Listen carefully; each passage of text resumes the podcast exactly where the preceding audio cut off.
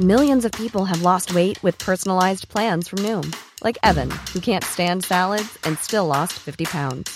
Salads, generally, for most people, are the easy button, right? For me, that wasn't an option. I never really was a salad guy. That's just not who I am. But Noom worked for me. Get your personalized plan today at Noom.com. Real Noom user compensated to provide their story.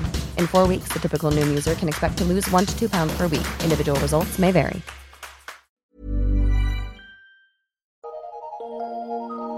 Eu sou Mário Persona e essas são as respostas que eu dei aos que me perguntaram sobre a Bíblia.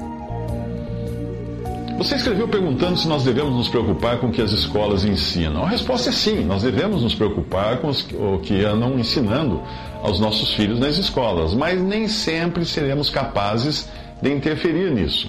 Nos Estados Unidos é cada vez maior o número de pais cristãos que tiram seus filhos da escola para praticarem o que é chamado de homeschooling ou ensino, educação em casa.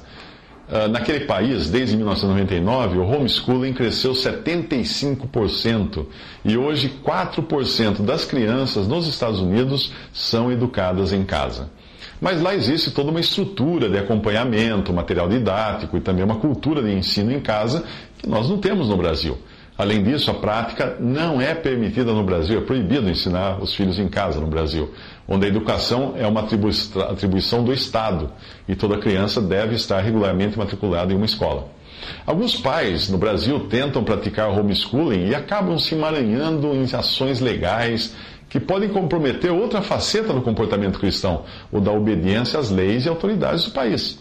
Eu recebi de alguém o link para um vídeo de uma abre aspas, pastoras, fe, pastora, fecha aspas, pregando em uma igreja contra supostas iniciativas do governo relacionadas à educação sexual nas escolas. O vídeo virou um hit, avidamente compartilhado por evangélicos sem noção e fáceis de serem manipulados. Eu não costumo assistir esses vídeos, mas foi suficiente ver nos primeiros 10 segundos o que viria depois. As frases que ela usou na abertura eram técnicas de manipulação usadas na comunicação, e aí o meu alarme tocou. Eu busquei pelo nome da dita, abre aspas, pastora, fecha aspas, e descobri que ela é assessora parlamentar. Portanto, a sua preleção teria interesse e viés político, certamente. Não se iluda, nos dias de Jesus na terra não eram os homossexuais, prostitutas e políticos corruptos os alvos dos discursos mais inflamados do Senhor. Eram os líderes religiosos do judaísmo no início da, da igreja, Nero podia ser um tirano, mas não conseguiu muita coisa em seu ataque físico aos cristãos. O maior dano seria depois causado por aqueles dentro do rebanho, lobos vestidos de ovelhas, como Paulo advertiu em Atos 20. Não demoraria para eles conseguirem o que queriam, estar onde estava o trono de Satanás, como diz em Apocalipse 12, 2,13. Sendo assim, uh, sentindo-se assim como donos do mundo. Assim tem sido nos últimos dois mil anos. A expressão em Lucas 11 mostra que os líderes religiosos dos tempos de Jesus eram astutos o suficiente para se camuflarem como sepulcros sobre os quais as pessoas caminham sem perceber a podridão e morte que estão ocultas ali. Lucas 11, 43 e 44, o Senhor diz: Ai de vós, fariseus, porque gostais da primeira cadeira nas sinagogas e das saudações nas praças. Ai de vós que sois como as sepulturas invisíveis, sobre as quais os homens passam sem o saber. Duas verdades inexoráveis que muitos cristãos estão deixando passar. Uma, o cristão não é do mundo. Duas, o cristão não, o, o mundo não é do cristão. Portanto, o cristão não é do mundo e o mundo não é do cristão. Portanto, o que os governos fazem ou deixam de fazer tem tanta importância para o cristão hoje quanto o que Nero fazia ou deixava de fazer há dois mil anos. Nós não vemos no livro de Atos cristãos fazendo passeatas em Roma, protestando contra aquele tirano que era Nero. Eles não eram do mundo e o mundo não era deles. João 17, de 15 a 16 diz: Não peço que os tires do mundo, mas que os livres do mal. Não são do mundo, como eu do mundo não sou, disse o Senhor. Gálatas 6,14 diz: Mas longe esteja de mim gloriar-me a não ser na cruz de nosso Senhor Jesus Cristo, pela qual o mundo está crucificado para mim e eu para o mundo. O meu problema com o referido vídeo não está em seu tema ou na, ou na iniciativa de cristãos que queiram buscar meios de policiar ou melhorar a educação que os seus filhos recebem na escola. Muito louvável isso. A minha crítica é quanto ao uso de subterfúgios e manipulações para atingir esse fim, o que não é uma forma cristã de agir. Quanto à qualidade do ensino, ou, quanto às aberrações que estão introduzindo no ensino de criança, especialmente na área sexual, o que nós poderíamos esperar das escolas? Elas são do mundo, não são? Um irmão costuma dizer que ao lado de cada governante do mundo existe um demônio pronto para influenciá-lo a seguir a vontade do príncipe deste mundo, que é Satanás. Para um mundo que expulsou o Salvador, isso não vai mudar e nem melhorar, mas só piorar. A esperança do cristão não está em um mundo melhor, mas em sair do mundo para estar com Cristo, com o Senhor. E nós devemos preparar os nossos filhos nesse sentido, como os israelitas que não quiseram deixar os seus filhos no Egito quando partiram. Levaram todos os seus filhos juntos, prepararam os seus filhos e os levaram juntos para em direção à terra prometida. Os pais cristãos devem preparar seus filhos em casa e não esperar que aprendam os caminhos do Senhor nas escolas. A formação do caráter se dá pelo ensino e exemplo dos pais, não do Estado. Moisés é um exemplo de alguém que foi educado segundo a sabedoria deste mundo, mas mesmo assim foi preservado por Deus. É isso que nós devemos buscar para os nossos filhos. Nós os entregamos inevitavelmente às águas da morte do rio Nilo, porém em um cesto devidamente impermeabilizado, para essas mesmas águas não penetrarem no cesto. E Deus então irá fielmente cuidar deles naquilo que não estiver ao nosso alcance. Não nos cabe querer impor o ensino de valores cristãos em um mundo incrédulo e inimigo de Deus.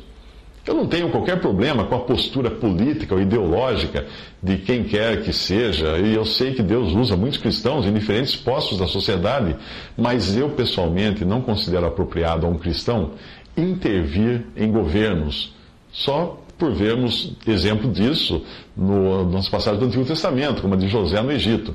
É um, é um grande engano. Quando os cristãos tentam agir biblicamente, entre aspas, sem entender as diferentes dispensações. José no Egito, ele estava, sim, em um contexto totalmente diferente do cristão hoje.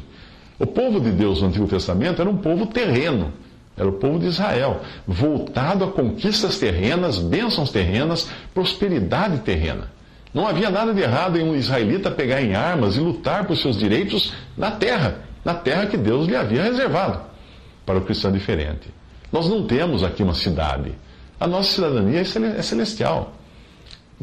Nem mesmo João Batista, que vivia interferindo nas relações sexuais ilícitas do governante de sua época, é um modelo para o cristão nesse sentido. João Batista pertencia a outra dispensação e a sua atuação estava correta naquele contexto. O modelo para o cristão começa em Atos 2 e passa principalmente pelas epístolas dos apóstolos. Não é um modelo para um povo terreno, mas para um povo celestial mas isso, obviamente, vai contra o pensamento da grande massa da cristandade católica e protestante que acredita no domínio do mundo para Deus. Fica claro que a referida pastora, entre aspas, do vídeo, está agindo de forma contrária às Escrituras, a começar por pregar numa igreja. Além disso, ela começa dizendo que Deus tem um propósito muito grande para este Estado. Há promessas de Deus para este Estado. Deus tem promessas especiais para este Estado e esta cidade. Este encontro nosso já estava marcado desde a eternidade. Ah! Essa é uma técnica primária de manipulação, muito usada nas igrejas evangélicas. Quem disse que Deus tem um propósito para qualquer Estado brasileiro? Como ela obteve tal informação? Essa é a conhecida profetada, que imediatamente inibe os ouvintes de fazerem um julgamento do que está sendo dito a seguir. Se a, se a pessoa tem uma conexão de banda larga com Deus, ao ponto de ter tais informações, quem sou eu para julgar o que vem a seguir? Eu trabalho com comunicação, eu sei detectar quando existe uma manipulação na oratória. Eu encontrei um site onde uma professora da Universidade Metodista analisou esse mesmo vídeo e revelou as falácias da apresentação e as, a distorção dos fatos que essa dita pastora, entre aspas, apresenta ali. Independente de concordar ou não com as conclusões da professora que analisou a apresentação, é inegável que os fatos e fontes foram distorcidos para adequarem ao objetivo da pastora, entre aspas. Portanto, A crítica não é contra o tema apresentado ou a preocupação crescente com as barbaridades que estão sendo introduzidas no ensino. A crítica é contra a manipulação de informações para se alcançar um fim que, no fundo, é a promoção de um posicionamento político. Que as escolas estão ensinando nossas crianças uma porção de bobagens, isso é fato. Mas isso não deve ser justificativa para distorcermos informações ou manipularmos as pessoas para aceitarem a nossa opinião. Eu nem perderia meu tempo em comentar se o vídeo fosse uma palestra de algum educador político incrédulo ou até ateu, falando sobre o problema educacional. Mas a questão é que ali está alguém dizendo-se representante de Deus, trazendo, abre aspas, revelações divinas, fecha aspas, e querendo, abre aspas, santificar, fecha aspas, suas opiniões com tal postura. Nesse caso, existe espaço para qualquer cristão julgar este modo de, de, de proceder, por mais louvável que seja a questão levantada. O tema pode parecer válido, mas a maneira de abordá-lo não. Colossenses capítulo, 2 uh, Coríntios, capítulo 13, 8 8 fala assim: Porque nada podemos contra a verdade, senão pela verdade. E também uma outra passagem diz: Porque andando na carne, não militamos segundo a carne, porque as armas da nossa milícia não são carnais, mas sim poderosas em Deus para a destruição das fortalezas, destruindo os conselhos e toda altivez que se levanta contra o conhecimento de Deus e levando todo o entendimento cativo à obediência de Cristo. 2 Coríntios 10, 3 a 5. Depois de ler o que eu comentei sobre o vídeo no Facebook, alguém me escreveu dizendo que Deus poderá cobrar de mim por refutar o que diz a tal pastora. É, essa ameaça é mais uma variante da velha conversa ouvida nas religiões, muito usada nas religiões, do tipo: não toqueis no ungido do Senhor. Hum. A tática do clero, que biblicamente não existe nesta dispensação, não existe clero no cristianismo, pelo menos segundo a Bíblia. A, tática do clero sempre foi a de aterrorizar os leigos com ameaças de fogo e enxofre para os que contestarem sua autoridade. A minha crítica ao vídeo não é isolada. Há outros sites e blogs e cristãos que se sentiram enojados com a forma burlesca de envolver o nome de Deus nas coisas dos homens e nas manifestações com fins políticos. Enquanto as pessoas continuarem a não julgar o que dizem esses que se arvoram líderes cristãos, elas continuarão sendo manipuladas. A palavra de Deus é clara no sentido de que nós devemos sim julgar tudo o que ouvimos, referenciando as coisas de Deus. O versículo que você citou, examinai tudo, retende o bem, pode dar a impressão de ser correto qualquer cristão dizer o que lhe vem à cabeça e da forma como bem entender, mas a passagem tem uma continuação. Examinai tudo, retende o bem. Abstende-vos de toda aparência do mal. Eu não devo fazer vista grossa para o mal sob o pretexto de reter o bem que existe misturado naquele mal. Não existe maior mal pior do que o mal religioso. O próprio Senhor mostrou isso quando ele pegava pesado nos fariseus e pegava leve com prostitutas e publicanos. Eu já disse isso quando apontei que nos evangelhos o Senhor não era tão rigoroso contra as prostitutas, do modo como ele era rigoroso contra os líderes religiosos.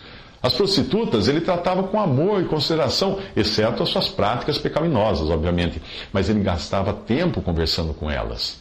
Mas para os vendilhões do templo e os fariseus, ele tinha um chicote de cordas e um chicote de palavras, e não tinha papas na língua, ao chamá-los de raça de víboras, o mesmo animal apresentado como Satanás no Éden. Leia o Antigo Testamento e você verá que a verdadeira prostituição, continuamente mencionada por Deus, era a infidelidade do seu povo e dos pastores que apacentavam a si mesmos.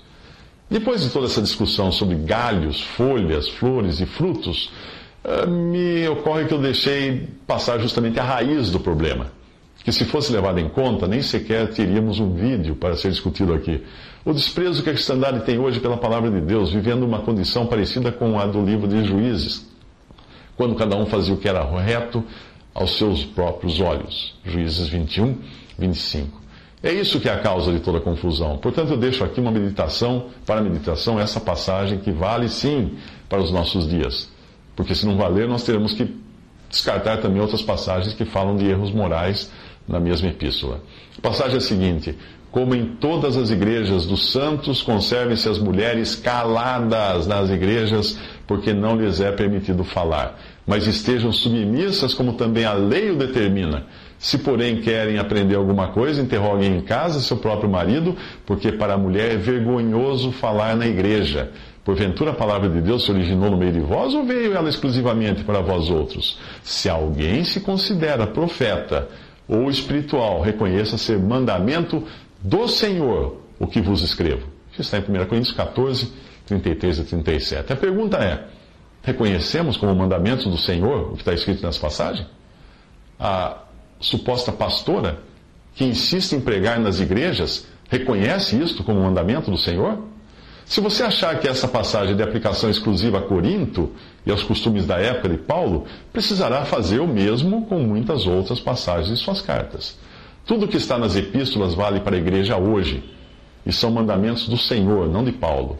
Eu não sei que critério é esse de achar que esta ordem em particular possa valer para aquela igreja e todas as outras, por exemplo, a ceia do Senhor, a ordem nas reuniões, os dons, etc., ah, sejam tratadas como universais. Usando o mesmo critério, nós poderíamos dizer que o que Paulo escreve contra relações homossexuais em Romanos só valeria para Roma. E o que escreve contra o sexo extraconjugal ou julgo desigual em Coríntios só valeria para Corinto. Usando o critério dos costumes locais ou de época, nós poderíamos descartar qualquer passagem das epístolas que não viesse a nos satisfazer, pois os costumes hoje aceitos na sociedade nos guiariam nesse sentido. Quando Paulo menciona, mas estejam submissas, como também a lei o determina, ele não está falando particularmente dos Dez Mandamentos, mas de todo o corpo de doutrina do Pentateuco, que o Senhor nos Evangelhos chama de a lei, em contraste com os profetas. Esta lei da submissão foi a primeira dada por Deus à mulher no Éden, em decorrência da queda quando ele disse: E a mulher disse: Multiplicarei sobremodo os sofrimentos da tua gravidez, em meio a dores darás à luz filhos. O teu desejo será para com o teu marido, e ele te governará. É a isto que Paulo se refere ao escrever a Timóteo com as mesmas, a mesma conotação da passagem que nós lemos em Coríntios. A Timóteo capítulo 2, 11 a 15, ele escreve: A mulher aprenda em silêncio, com toda submissão, e não permito que a mulher ensine nem exerça autoridade de homem. Esteja, porém, em silêncio, porque primeiro foi formado Adão, depois Eva, e Adão não foi iludido. Mas a mulher, sendo enganada, caiu em transgressão. Todavia será preservada através da sua missão de mãe, se ela permanecer em fé e amor e santificação com bom senso. O seu argumento de que uma mulher lavou os pés de Jesus na tentativa de justificar que as mulheres podem também agir em qualquer situação não procede, porque existe uma diferença entre a regra e a exceção. Sim, mulheres lavaram os pés do Senhor, mulheres foram usadas para levar mensagens dele aos discípulos, mulheres fizeram um milhão de coisas, porém sempre dentro da esfera que lhes estava apropriada. Mas no caso específico das reuniões da igreja, o mandamento é que permaneçam em silêncio e se a mulher desconsiderar isto, não estará agindo em desobediência à palavra, ela, a, palavra que estabeleceu essa condição em particular, ela estará agindo diretamente contra Deus. Nós não somos mais sábios do que Deus, portanto, nós devemos acatar a Sua palavra e não discutir com Deus, ou tentar adaptar Deus às nossas, às nossas ideias e aos nossos costumes. Paulo escreveu: Se alguém se considera profeta ou espiritual, reconheça ser mandamento do Senhor o que vos escrevo. 1 Coríntios 14, 37.